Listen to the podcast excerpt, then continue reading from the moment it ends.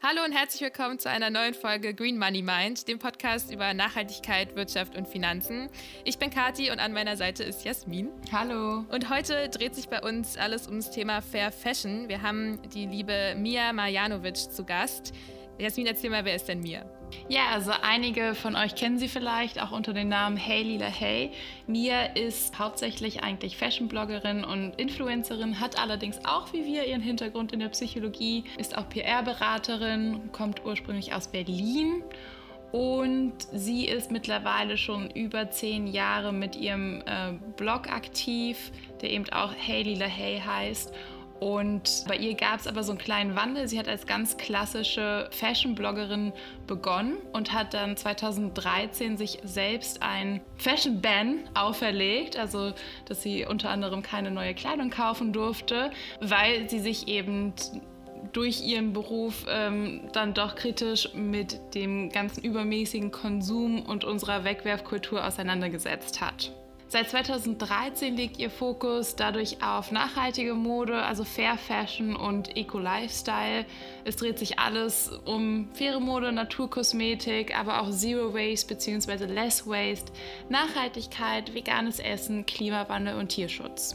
Sie ist außerdem Autorin bei Fashion Changers. Sie wollen die Modebranche hin zu mehr Nachhaltigkeit verändern, unter anderem durch Aufklärung und Modeaktivismus. Mittlerweile lebt Mia mit ihrem Mann in Exeter in England und aus England haben wir also mit ihr über Fair Fashion im Allgemeinen gesprochen, in dem Zuge über das Lieferkettengesetz, was sie auch eben zusammen mit Fashion Changers ähm, vorantreibt und sich dafür einsetzt. Außerdem auch, wie sie ihre Rolle als Influencerin und Verfechterin von Nachhaltigkeit vereinbart und zum Ende Ende dann noch über ihr eigenes Modelabel Tia, was sie im letzten Jahr gegründet hat. Viel Spaß bei der Folge und viel Spaß mit mir. Ja, erstmal herzlich willkommen in unserem Podcast Mia. Super cool, dass du heute dabei bist. Danke dir, ich freue mich auch. Bin gespannt. Ich muss ja wirklich sagen, ich habe gerade so einen kleinen äh, Fangirl-Moment, weil äh, mein Interesse für Fair Fashion definitiv viel mit deinem Blog zu tun hat. Also ich habe den, oh, cool. glaube ich, oh, also vor mindestens fünf Jahren entdeckt, würde ich sagen. Mm. Und ähm, ja, deswegen super cool, dass wir heute mit dir reden dürfen. Ja, cool. Freut mich auch schon so lange dabei, den Blog zu lesen. Ja. Krass. ja, du bist ja noch viel länger dabei. Ich glaube, über zehn Jahre hast du deinen Blog mittlerweile schon. Mhm. Hast du denn ein Lieblings-Fair-Fashion-Teil? Ja, das ist nicht so einfach, weil ich sehr viele Teile richtig gern habe. Ich glaube, das ist auch ein Teil von Fair Fashion, dass man noch irgendwie eine gesteigerte Wertschätzung für seine Kleidung lernt. Also zumindest war das bei mir so.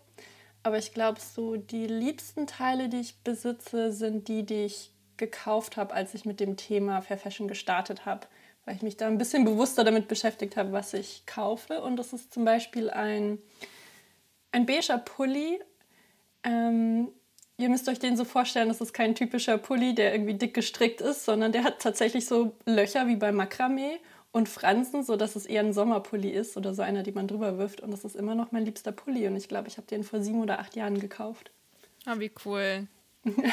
und erzähl mal, wie bist du dazu gekommen, dich damit auseinanderzusetzen und zu sagen, ich möchte bewusst konsumieren und nur noch Fair Fashion kaufen? Ja, das war bei mir eher ein längerer Prozess, nicht mhm. so ein Prozess von einem Tag auf den anderen, sondern ich habe, ich glaube, das war 2013, habe ich einen Shopping-Ban gemacht. Also ich wollte unbedingt irgendeine Fashion-Challenge machen und das war dann meine Entscheidung, dass ich sechs Monate lang gar nichts kaufe, also auch keine Secondhand-Mode, keine Mode, keine Schuhe, keine Beauty, und ähm, ja, keine Taschen oder Accessoires auch.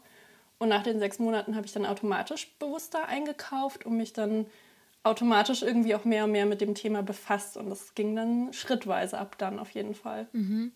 Ja, das passt ja auch wieder sehr gut. Äh, Jasmin, du bist ja auch gerade dabei. ja, mein äh, Neujahrsvorsatz für 2021 war, äh, keine neue Mode zu kaufen. Uh. Ähm, und es, also es macht viel, viel mehr Spaß, als ich gedacht hätte. Es klingt ja irgendwie erstmal nach so einem Verbot. Ja. Aber also ich hatte schon ganz, ganz viele Learnings und vor allen Dingen habe ich ganz viele tolle Alternativen gefunden. Mhm. Also es ist auf jeden Fall eine tolle Sache. Machst du das jetzt ein ganzes Jahr oder wie lange machst du das? Genau, ich mache das jetzt ein Jahr. Also da darf ich mir quasi nichts Neues kaufen. Es sei denn, ich glaube, das hattest du auch mal so gesagt, wenn man jetzt wirklich Unterwäsche braucht oder so, es wäre natürlich ja, was anderes. Genau. Aber eigentlich glaube ich nicht, dass ich da Gefahr laufe. Aber ja, also wenn es wirklich was ist, was man wirklich, wirklich braucht, dann ähm, ja. wäre das die Ausnahme. Aber es ist bis jetzt noch nicht vorgekommen. Cool, ja, ja das klingt spannend. Richtig cool. Ja, auf jeden Fall. Also ich habe auch tatsächlich jetzt meinen erstes Secondhand-Kleid gekauft. Davor hatte ich noch gar nichts gekauft. Mm, sehr gut. Ja, aber vielleicht für alle, die jetzt noch nicht so sich mit dem Thema Fair Fashion auskennen, was kannst du uns da mal so eine Definition geben? Es gibt ja bestimmt vielleicht auch verschiedene, aber was bedeutet Fair Fashion für dich? Ja, das ist eine sehr gute Frage, denn es gibt nicht so die eine Definition von Fair Fashion. Also es gibt nicht ähm, ein Siegel oder irgendwie ein Zertifikat, das alles umfasst, was ich im Bereich Fair Fashion wichtig finde. Für mich ist auf jeden Fall ja, sehr wichtig, dass ähm, oder es wäre optimal sozusagen, wenn alle anhand der Lieferkette von der Kleidung positiv profitieren und nicht nur irgendwelche CEOs von den Fashion-Unternehmen oder ich als Fashionista, die mit einem schicken Shirt rumläuft, sondern für mich wäre es optimal, wenn in der Fair Fashion zum Beispiel auch die Näherinnen oder alle entlang der Wertschöpfungskette, zum Beispiel auch die Personen, die auf der Baumwollplantage arbeiten, dass die auch fair entlohnt werden und unter fairen Arbeitsbedingungen arbeiten.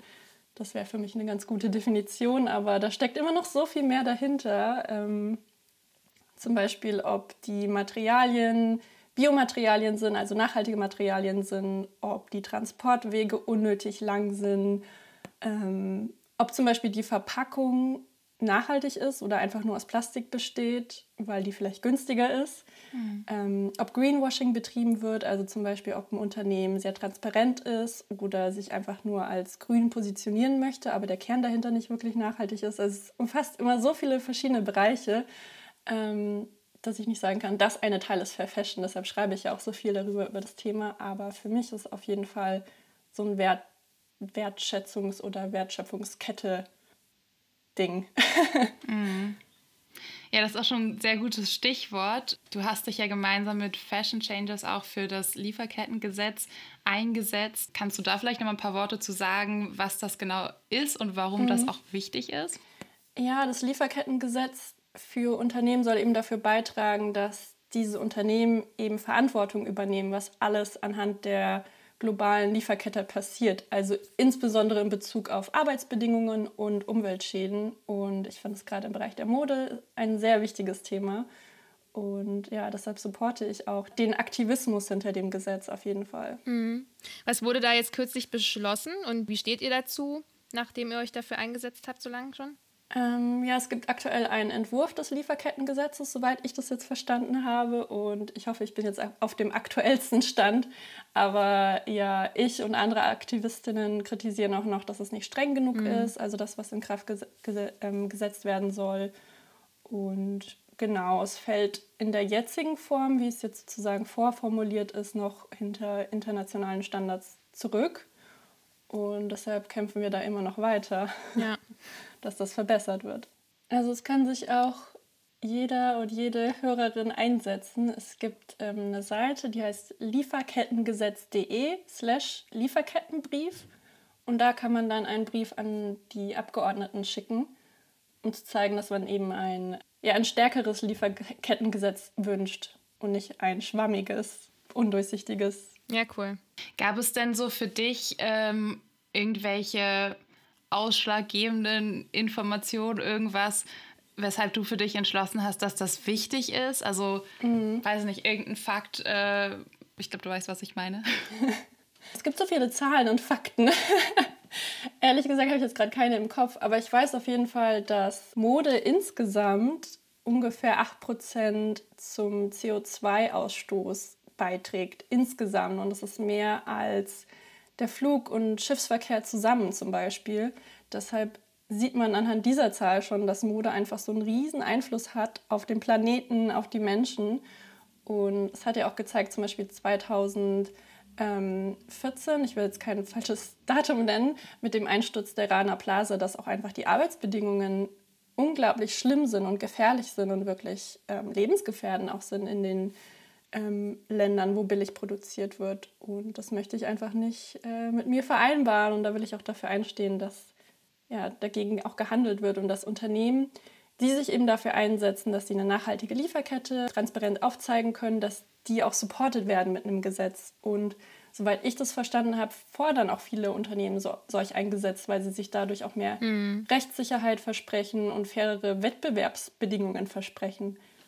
Denn ein Unternehmen, das fair handelt, hat natürlich auch ein paar mehr Hürden. Ein Unternehmen, das nachhaltige Materialien bezieht, hat vielleicht ein paar mehr Herausforderungen und diese sollten eher belohnt werden und nicht im, ja, im Wettbewerb untergehen mit Unternehmen, die eigentlich nur noch auf Profit aus sind. Absolut.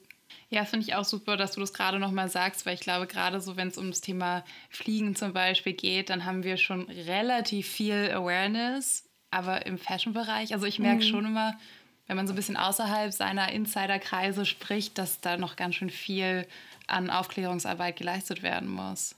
Ja, das stimmt. Das Thema Mode und Klima geht auch manchmal ein bisschen unter. Gerade auch bei diesen ganzen Klimademos war ich zum Beispiel immer beim Blog Mode und Klima.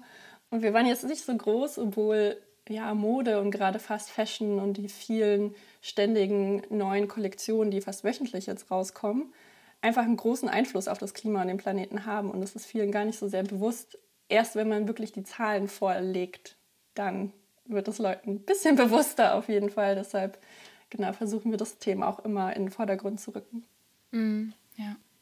Und es ist eben auch ein Thema, wo jeder als äh, Privatperson auch einen großen Hebel hat. Ne? Also wenn jetzt äh, irgendwie in, in, der Bauindustrie, wenn das viel CO2 mit sich bringt, dann haben wir dann nur einen geringen Einfluss drauf. Aber Mode ist eben was, was wir doch auf sehr regelmäßige Art und Weise äh, konsumieren und dementsprechend finde ich ist da auch gerade die ja die Awareness so wichtig, weil wir da halt wirklich auch was verändern können, so wie eben durch unsere Ernährung oder unsere, unsere Fortbewegung etc.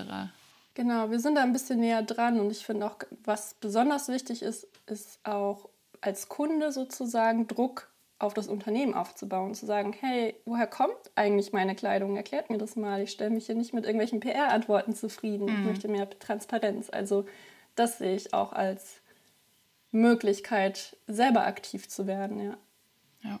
Da hast du wahrscheinlich auch einige Erfahrungen durch Anfragen von Marken oder von Unternehmen, oder? Dass du dann vielleicht daraufhin fragst, woher die oder wie die, die Klamotten produziert werden. Mhm. Wie, wie ist das so? Also was, was kriegst du da so teilweise für Anfragen? Vielleicht so vom Anteil her, die Unternehmen, die du auch supporten würdest und die Unternehmen, die jetzt eher nicht in äh, dein Spektrum fallen?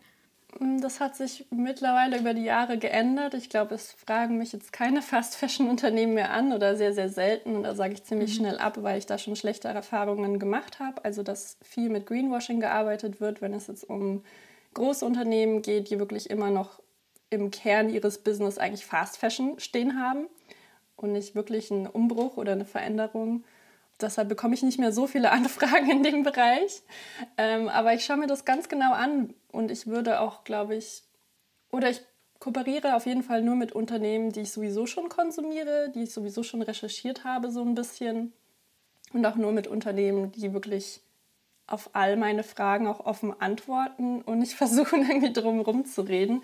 Das merke ich mittlerweile schon ziemlich schnell, wer da versucht, ein bisschen was zu verstecken sozusagen und nur Positives hervorzuheben oder wer auch transparent ist und ja, vielleicht auch mal ehrlich ist, wo sie noch dran arbeiten, die Unternehmen. Es ist niemand perfekt natürlich. Das schätze ich auch immer sehr, wenn Unternehmen sehr transparent sind und sagen, hey, 2013 haben wir noch das gemacht, 2017 haben wir uns dann verbessert, aber wir haben immer noch mehr Ziele in dem Bereich. Und das aber sehr konkret benennen und nicht schwammig, weil natürlich haben auch Fast-Fashion-Unternehmen sehr gute Nachhaltigkeits-PR-Beraterinnen. Deshalb ist es ist ein bisschen komplizierter zu entscheiden, mit wem arbeite ich zusammen und we mit wem nicht. Da muss ich dann immer ein bisschen mehr recherchieren mm. und schauen.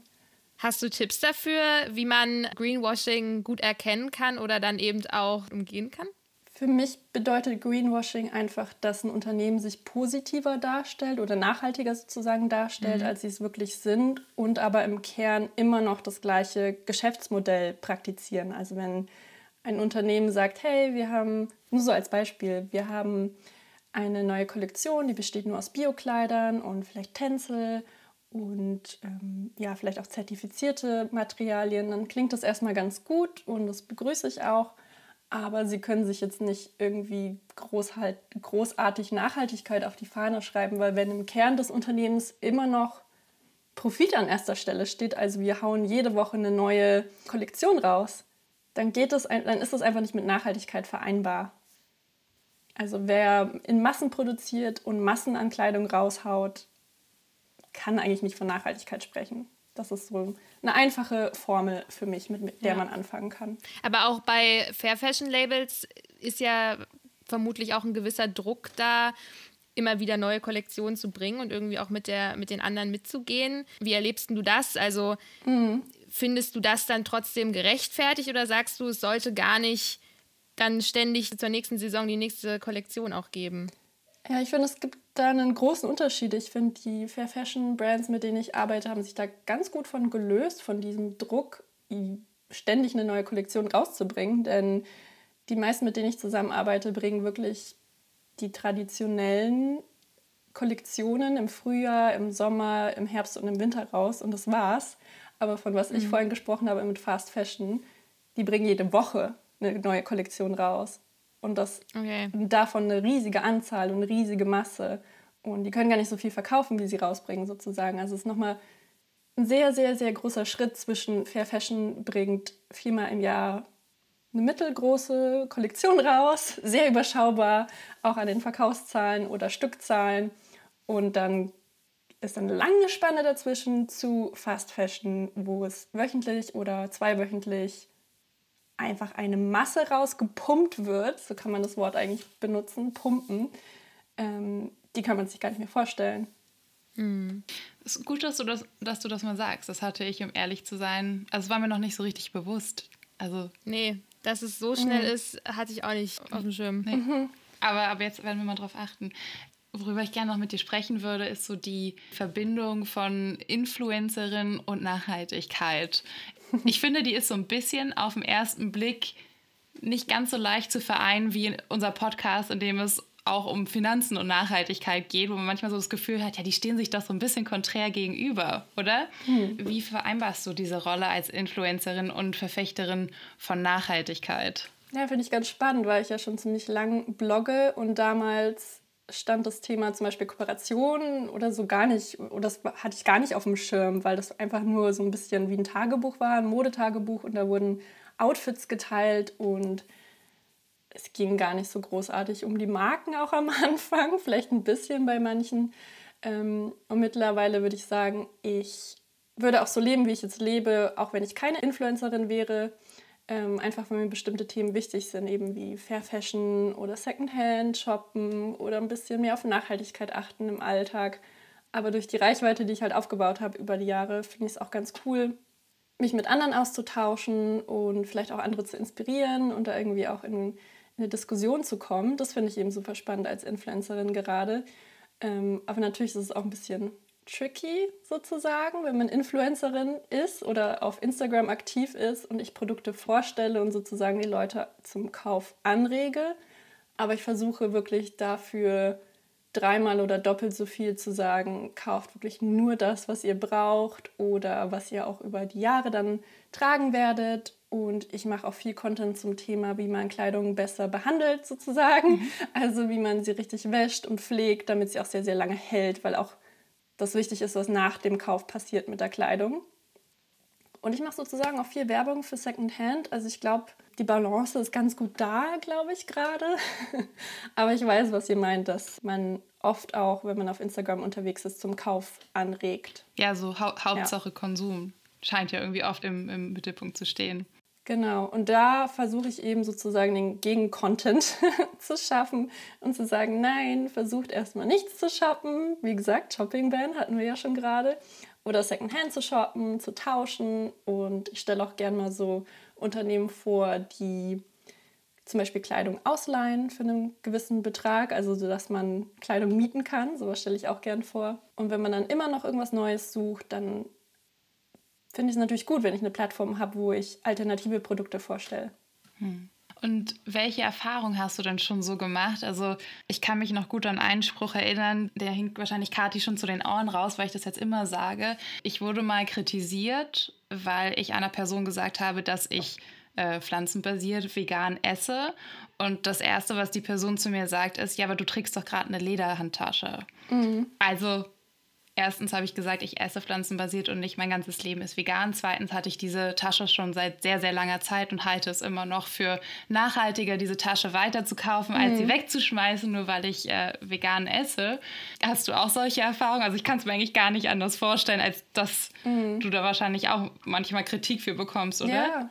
Ja, natürlich. Am schlimmsten ist es eigentlich, wenn man sich im Bereich Klimawandel einsetzt weil da findet man immer irgendwas am Individuum, was nicht nachhaltig ist, weil wir alle nicht 100% nachhaltig leben können.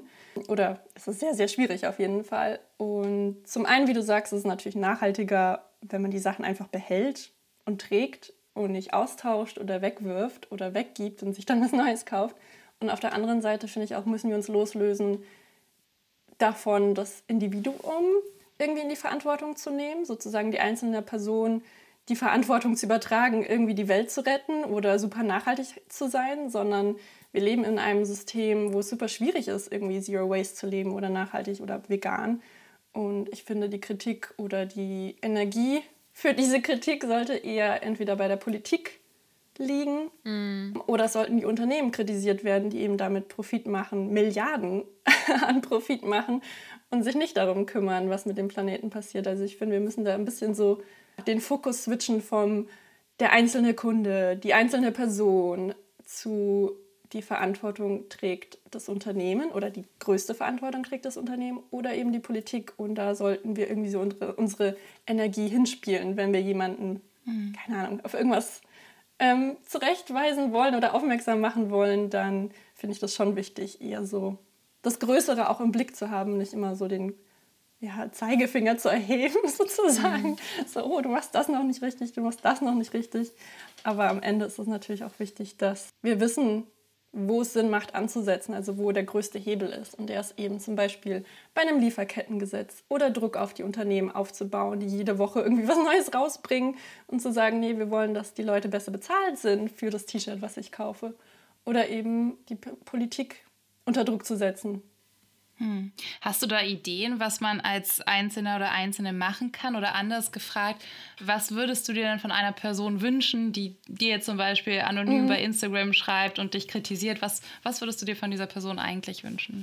Also zum Beispiel, wenn sie da kritisiert, dass ich nicht 100% Fair Fashion trage zum Beispiel, dann fände ich es angebrachter, wenn zum Beispiel nächste Woche während der Fashion Revolution Week diese Person zum Beispiel HM oder irgendein anderes Unternehmen anschreibt und sagt, hey, ich fordere nachhaltige Produktionsbedingungen ja, entlang eurer gesamten Lieferkette und ich setze euch hiermit sozusagen unter Druck, weil ich eure Kundin bin. Das fände ich besser. Das würde, glaube ich, mehr erzielen in der Masse, also wenn das wirklich alle machen würden, als ja. einfach nur mich kritisieren sozusagen.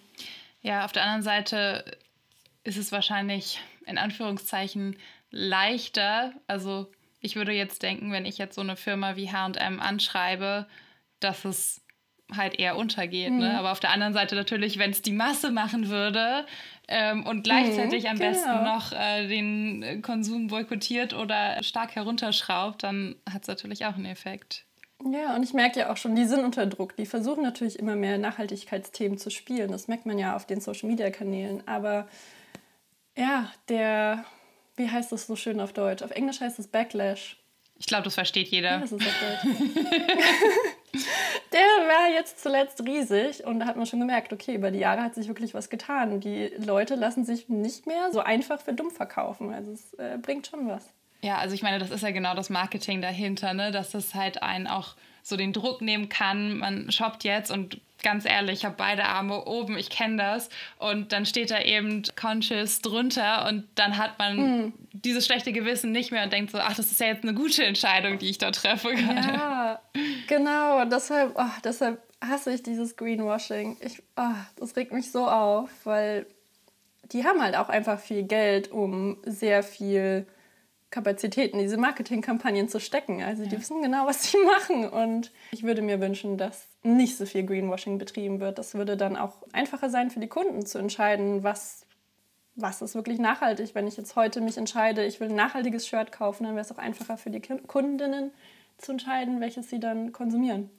Und ich glaube, deshalb wäre so ein Lieferkettengesetz auch ganz mhm. praktisch. Ich kann mir vorstellen, dass du auch aus der Intention heraus dann dein eigenes Label gegründet hast, weil du eben die Designs, die du gerne entwerfen möchtest, auch auf einem fairen Weg produzieren lassen möchtest. Ähm, aber erzähl mal, wie war denn der Weg hin zu deinem eigenen Label? Ja, vor einigen Jahren, wie gesagt, ich habe mich schon länger mit dem Thema Fair Fashion beschäftigt, habe ich gemerkt, dass mir so ein bisschen schickere Kleidung gefehlt hat oder schicke Kleider. Ähm, ich glaube, das war 2015 oder 16, wo ich ein ganz, ganz fancy, schickes Kleid für eine Hochzeit gebraucht habe, weil es gab einen Dresscode und der war so richtig edel. und ich wollte unbedingt was für Fashion kaufen, habe da damals nichts gefunden, was mir gefallen hat. Im Endeffekt habe ich dann Secondhand was gefunden aber da hatte ich dann die ersten Gedanken, oh, das wäre doch cool, wenn ich sozusagen meine eigenen Ideen realisieren könnte. Also meine eigenen Vorstellungen, wie so ein schickes Kleid aussehen könnte, aber in fair. Mhm. Und das habe ich dann immer so weitergesponnen, diese Idee, bis ich dann letztes Jahr das endlich realisieren konnte. Es hat dann ein bisschen gedauert. Und es ist cool, jetzt irgendwie auch auf der anderen Seite zu sein. Ich war ja immer die Bloggerin, die über Fair Fashion geschrieben hat. Ähm, jetzt bin ich auch ein bisschen auf der anderen Seite und kann sehen, wo die Her Herausforderungen sind für ein Unternehmen, nachhaltig zu handeln, von A bis Z. Es ist wirklich schwierig. Ich wusste das auch vorher schon, aber jetzt es nochmal selber zu erleben, ist natürlich auch sehr spannend und sehr interessant. Mhm. Was waren so Herausforderungen? Was schwierig ist oder was natürlich sehr viel mehr Kapazitäten erfordert, als wenn man, als wenn es einem egal wäre, wo was herkommt, ähm, ist, dass jedes Teil von einem Kleidungsstück hätte ich natürlich gerne auch nachhaltig. Also den Knopf, das Label, nicht nur das Material, auch die Fäden, die Verpackung, ähm, den Flyer. und nachhaltig, zumindest das, was wir immer so recherchiert hatten, war immer entweder teurer oder das weniger nachhaltigere gab es dann in einer höheren Stückzahl für weniger Geld ähm, ich hoffe, das beschreibe ich jetzt richtig. Auf jeden Fall war es immer ein bisschen herausfordernder, das Nachhaltigere zu finden, sich dafür zu entscheiden, zu recherchieren und es war natürlich auch immer teurer.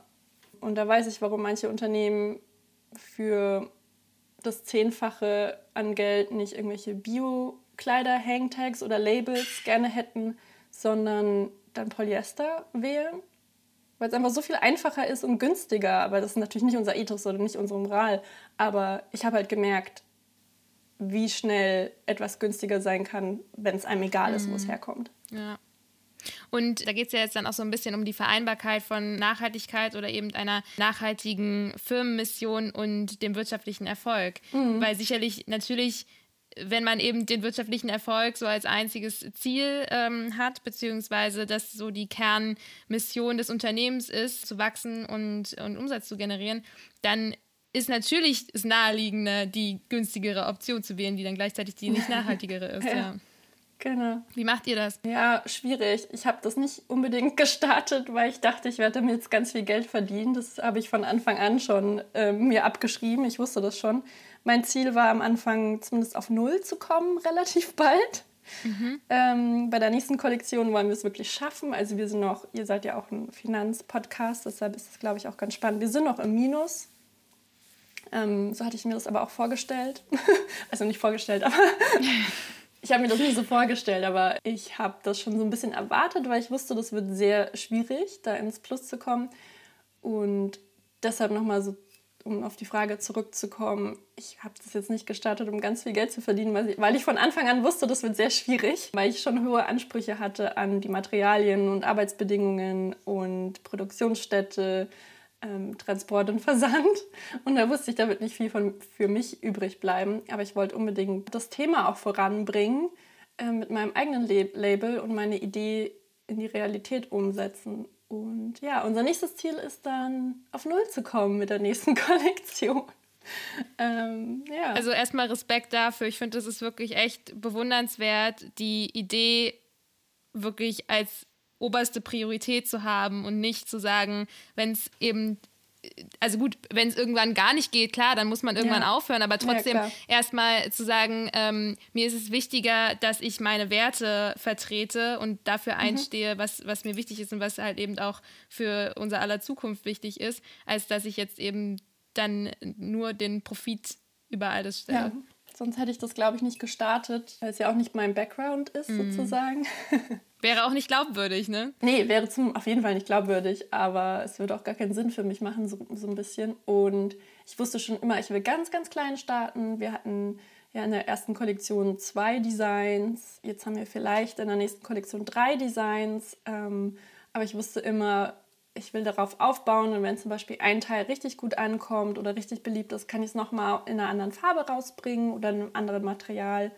Einfach so ein bisschen in, in Interaktion mit den Kundinnen zu arbeiten und mhm. ja, nicht nur, okay, okay, wir bringen jetzt was Neues raus, damit das jeder kauft, sondern so in Richtung, ah, was wird denn gebraucht, was ist beliebt. Ich habe auch eine Umfrage gemacht, ähm, was sich ähm, die Leute wünschen von der nächsten Kollektion damit ich da eher an Bedarf arbeite und nicht einen Bedarf kreiere, so rum. Mhm. Ja, gerade auch in Richtung äh, Überproduktion, was ja auch mhm. ein riesiges Problem ist in der Modeindustrie, ist es ja auch super spannend, erstmal herauszufinden, was wollen denn überhaupt die Menschen und danach dann zu produzieren und nicht das umgekehrt zu machen. Genau, ich glaube, das ist auch sehr wichtig, so in die Richtung ein bisschen mehr zu arbeiten und nicht nur versuchen, irgendwo einen Bedarf zu erschaffen, künstlich zu erschaffen mit Marketing mhm. oder guter Werbung. Ähm, apropos Werbung, wir können auch sehr gerne mal den Namen von deinem Label nennen. ja. Wie wird es denn ausgesprochen? Tia. Also es wird Tia. geschrieben T-I-I-J-A. Und das stammt von einem serbischen Satz, Ti-Ja. Das bedeutet du und ich, also Ti-I-Ja. Ach, schön. Und Aha. ich fand es einfach ganz schön, weil es so bedeutet, dass es eine Zusammenarbeit ist und nicht nur eine Einzelperson dahinter steckt, sondern noch so viel mehr. Deshalb fand ich den Satz so schön und den Satz habe ich dann zusammengeführt in ein Wort, Tia mit zwei I.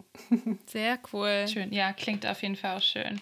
Ja, vielleicht noch so eine Frage zum Finanziellen, weil es für uns auch immer super spannend ist. Wie hast du das dann überhaupt finanziert? Oder wie finanzierst du Tia? Also ich habe das mit Eigenkapital gestartet. Ich habe gespart. Ich habe ja schon mal erzählt, dass ich das vor mehreren Jahren als Idee hatte und ich habe dafür einfach gespart. Und die Produktion haben wir dann über Vorverkäufe gestartet. Also ich hatte dann ein paar Vorverkäufe in einer Pre-Sale-Aktion im November und wusste dann, okay, so viele werden bestellt, die sind schon bestellt. Und on top habe ich dann noch ein paar mehr bestellt von einer Produktionsfirma, die ich jetzt immer noch weiter verkaufe. Also so ein Mix aus ja, Eigenkapital und Vorverkäufe. Und würdest du sagen, das funktioniert gut mit den Vorverkäufen? Ähm, ja, das würde ich auf jeden Fall empfehlen für alle, die neu starten, weil dann weiß man, okay, das Teil kommt gar nicht an oder das eher in Blau oder das eher in Rot. Ähm, kann dann ein bisschen besser mhm. planen, auch was die Größenverteilung angeht, weil dann wusste ich, okay, dann bestelle ich jetzt nicht nochmal 10 in L, sondern vielleicht 7. So als Beispiel, das ich mir jetzt aus der Nase gezogen habe.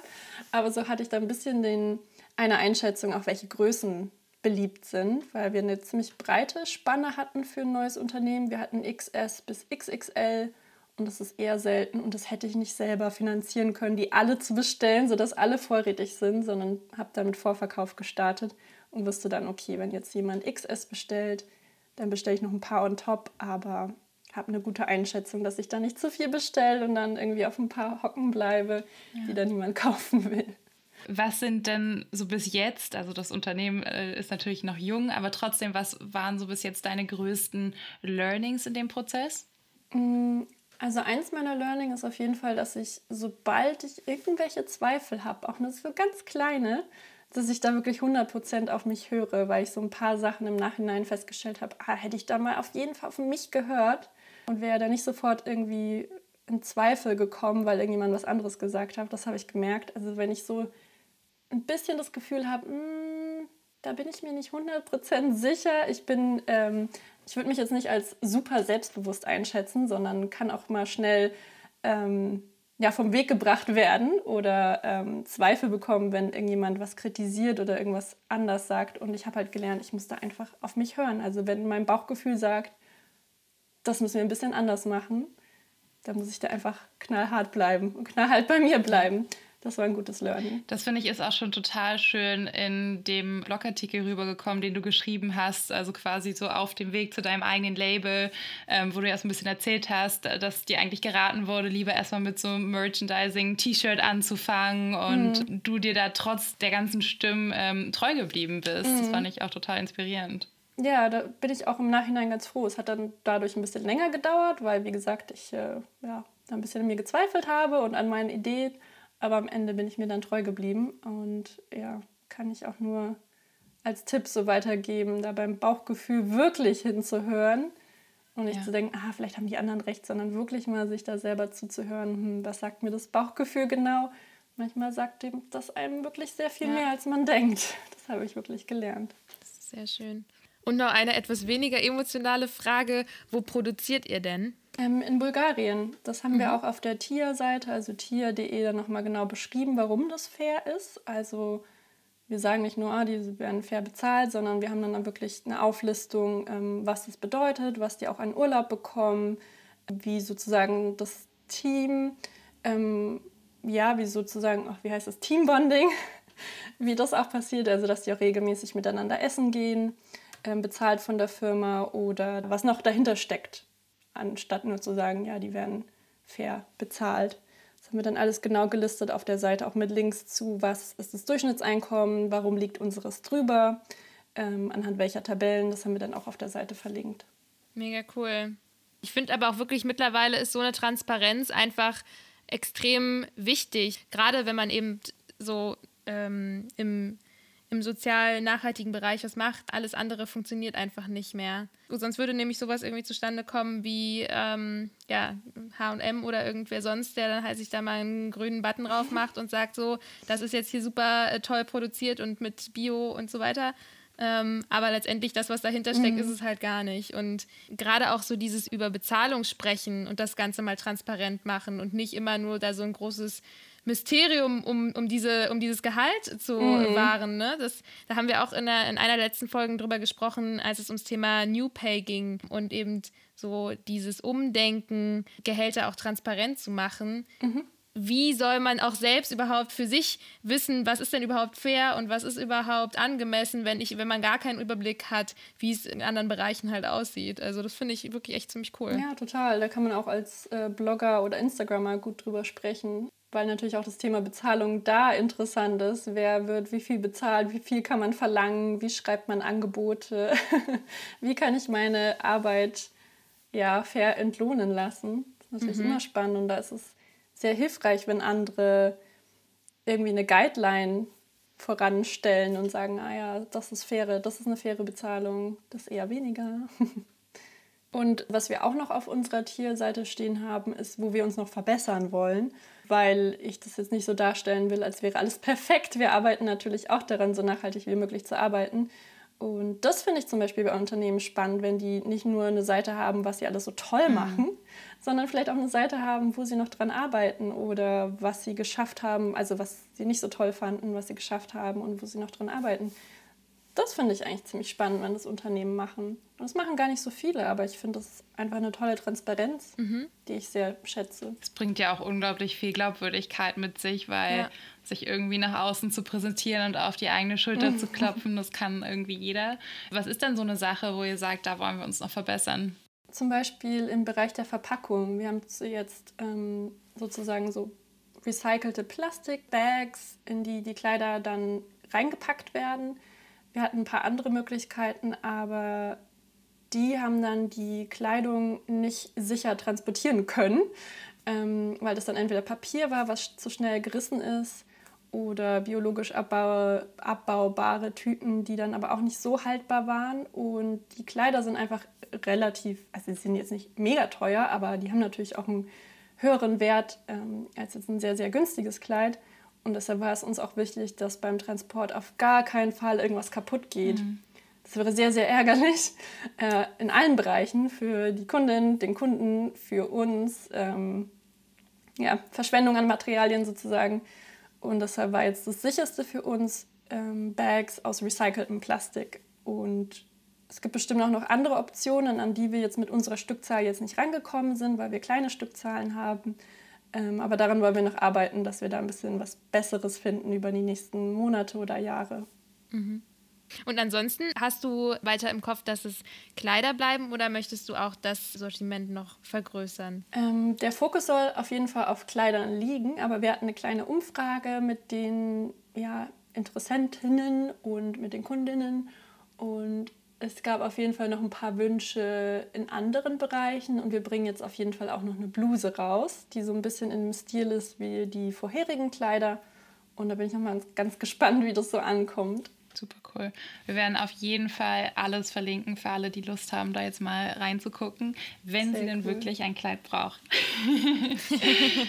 ja, sehr gut. Dankeschön. Was würdest du denn so abschließend sagen, wenn sich jetzt unsere HörerInnen eine Sache zum Thema Fashion oder Fair Fashion aus diesem Podcast merken sollten? Mhm. Was sollen sie mitnehmen? Was ist dir wichtig?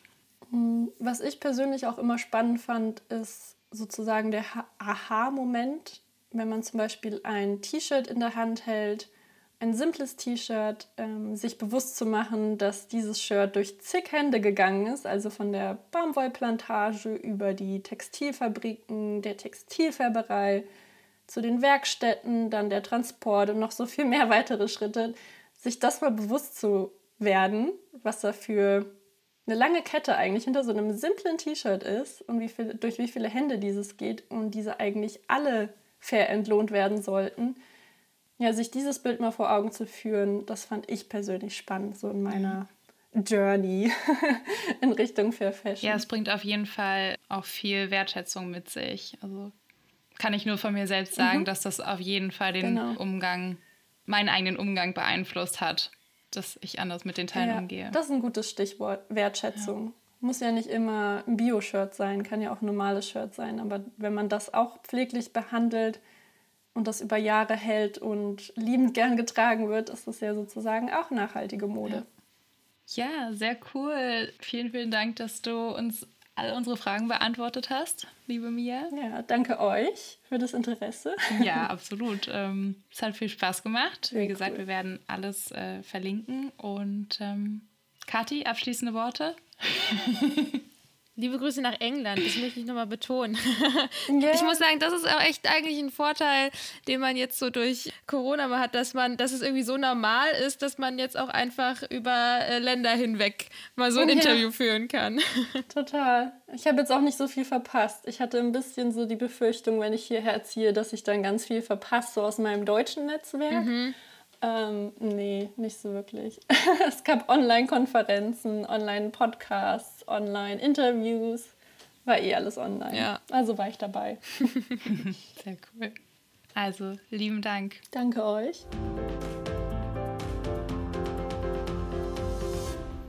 Ja, ich muss mal wieder sagen, es war mal wieder eine sehr schöne Folge und es war toll, mit Mia zu sprechen. Mhm. Ähm, ich konnte so einiges für mich daraus rausnehmen. Ähm, vor allen Dingen auch, was mir einfach nicht bewusst war, ist das Thema, wie viele Kollektionen die Modeunternehmen rausbringen. Ja. Das hatte ich noch gar nicht auf dem Schirm für mich. Also einmal die Woche oder alle zwei Wochen, das ist so krank. Ja. Ja, und damit wird natürlich wieder beim Endkonsumenten, beim, bei der Endkonsumentin getriggert. Oh, ich bin schon wieder gar nicht auf dem neuesten Stand. ich brauche mhm. ja schon wieder was. Also dieses, dieser Need wird damit so getriggert und es ist eigentlich so over the top. Ja. Und das geht halt, finde ich, auch überhaupt nicht einher mit dem, was wir auch zuletzt angesprochen haben, mit dem Thema Wertschätzung. Dass es halt wirklich nicht einfach nur irgendwas ist, was man belanglos kaufen und dann auch wieder wegschmeißen oder weghängen kann, sondern dass es halt einfach ein Produkt ist, was Ressourcen kostet, was mit super vielen Menschen zusammenhängt, die irgendwie daran beteiligt sind und die damit ihr Leben finanzieren etc. Also es ist ja wirklich einfach viel mehr als nur ja, einmal die Woche äh, brauchen wir jetzt irgendwie ein neues Design auf einem T-Shirt, was aber eigentlich alle schon haben. Ja, und im Sinne Wertschätzung wollen wir auch gerne nochmal auf die Fashion Revolution Week diese Woche hinweisen. Die ist ähm, jedes Jahr so um den 24.04., weil an diesem Tag im Jahr 2013 die äh, Textilfabrik Rana Plaza in Bangladesch eingestürzt ist. Und vielleicht für die, die es nicht mehr so präsent haben oder sich nicht daran erinnern können, in dem Zusammenhang sind über 1000 Personen gestorben, zahlreiche wurden verletzt, äh, hauptsächlich eben waren auch junge Frauen betroffen. Ähm, es gab nicht nur viele Tote und Verletzte, sondern es war auch der wirtschaftliche Ruin für viele Familien, weil eben diese Näherin die Hauptverdienerin oder die einzigen Verdienerin in der Familie waren. Sie hatten keine Absicherung und es ist einfach ein Unfall, der nicht hätte passieren müssen und vor allen Dingen nicht hätte passieren dürfen, weil man unter anderem schon am Tag davor auch Risse im Gebäude entdeckt hat und die Menschen wurden aber gezwungen, ihre Arbeit weiter fortzusetzen. Und damit soll eben einfach auch auf diese Missstände, die einfach immer noch an der Tagesordnung sind, also sowas wie unterdurchschnittliche Löhne, ähm, zu lange Arbeitstage, keine Freizeit, ähm, auch der Umgang mit Chemikalien und fehlende Brandschutzbestimmungen, darauf soll eben hingewiesen werden und muss auch hingewiesen werden. Mhm. Und es betrifft uns halt wirklich alle, weil dort Klamotten für äh, mitunter die weltweit führenden Modeunternehmen gefertigt wurden, die es in jedem Shoppingcenter gibt, von denen wir alle, denke ich, Kleidung zu Hause im Kleiderschrank hängen haben. Und es ist auch immer noch ein hochaktuelles Thema. Und in diesem Jahr fokussiert sich die Fashion Revolution Week vor allem auf die Verbindung von Menschenrechten und Naturrechten, weil die Modeindustrie eben zu den, mit zu den größten Umweltverschmutzern zählt und eben auch daran beteiligt ist, dass viele Menschen nicht ein äh, menschenwürdiges und äh, gerechtes Leben führen können, so wie es ihnen aber eigentlich zusteht. Und in dem Zuge soll eben die Fashionindustrie zur Verantwortung gezogen werden. Und dazu packen wir euch alle Infos, wenn ihr euch da mehr informieren wollt, in die Show Notes.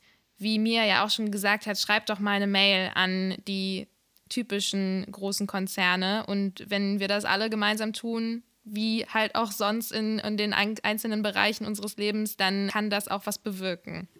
Ja, und im Zusammenhang mit meinem eigenen Fashion Band sozusagen dieses Jahr ähm, habe ich aber schon ganz, ganz tolle Alternativen für Fast Fashion gefunden. Ähm, und ich muss sagen, das Thema macht mir sogar mehr Spaß als vorher. Ihr dürft gespannt bleiben. Wir wollen dann natürlich ganz viel auch mit euch teilen.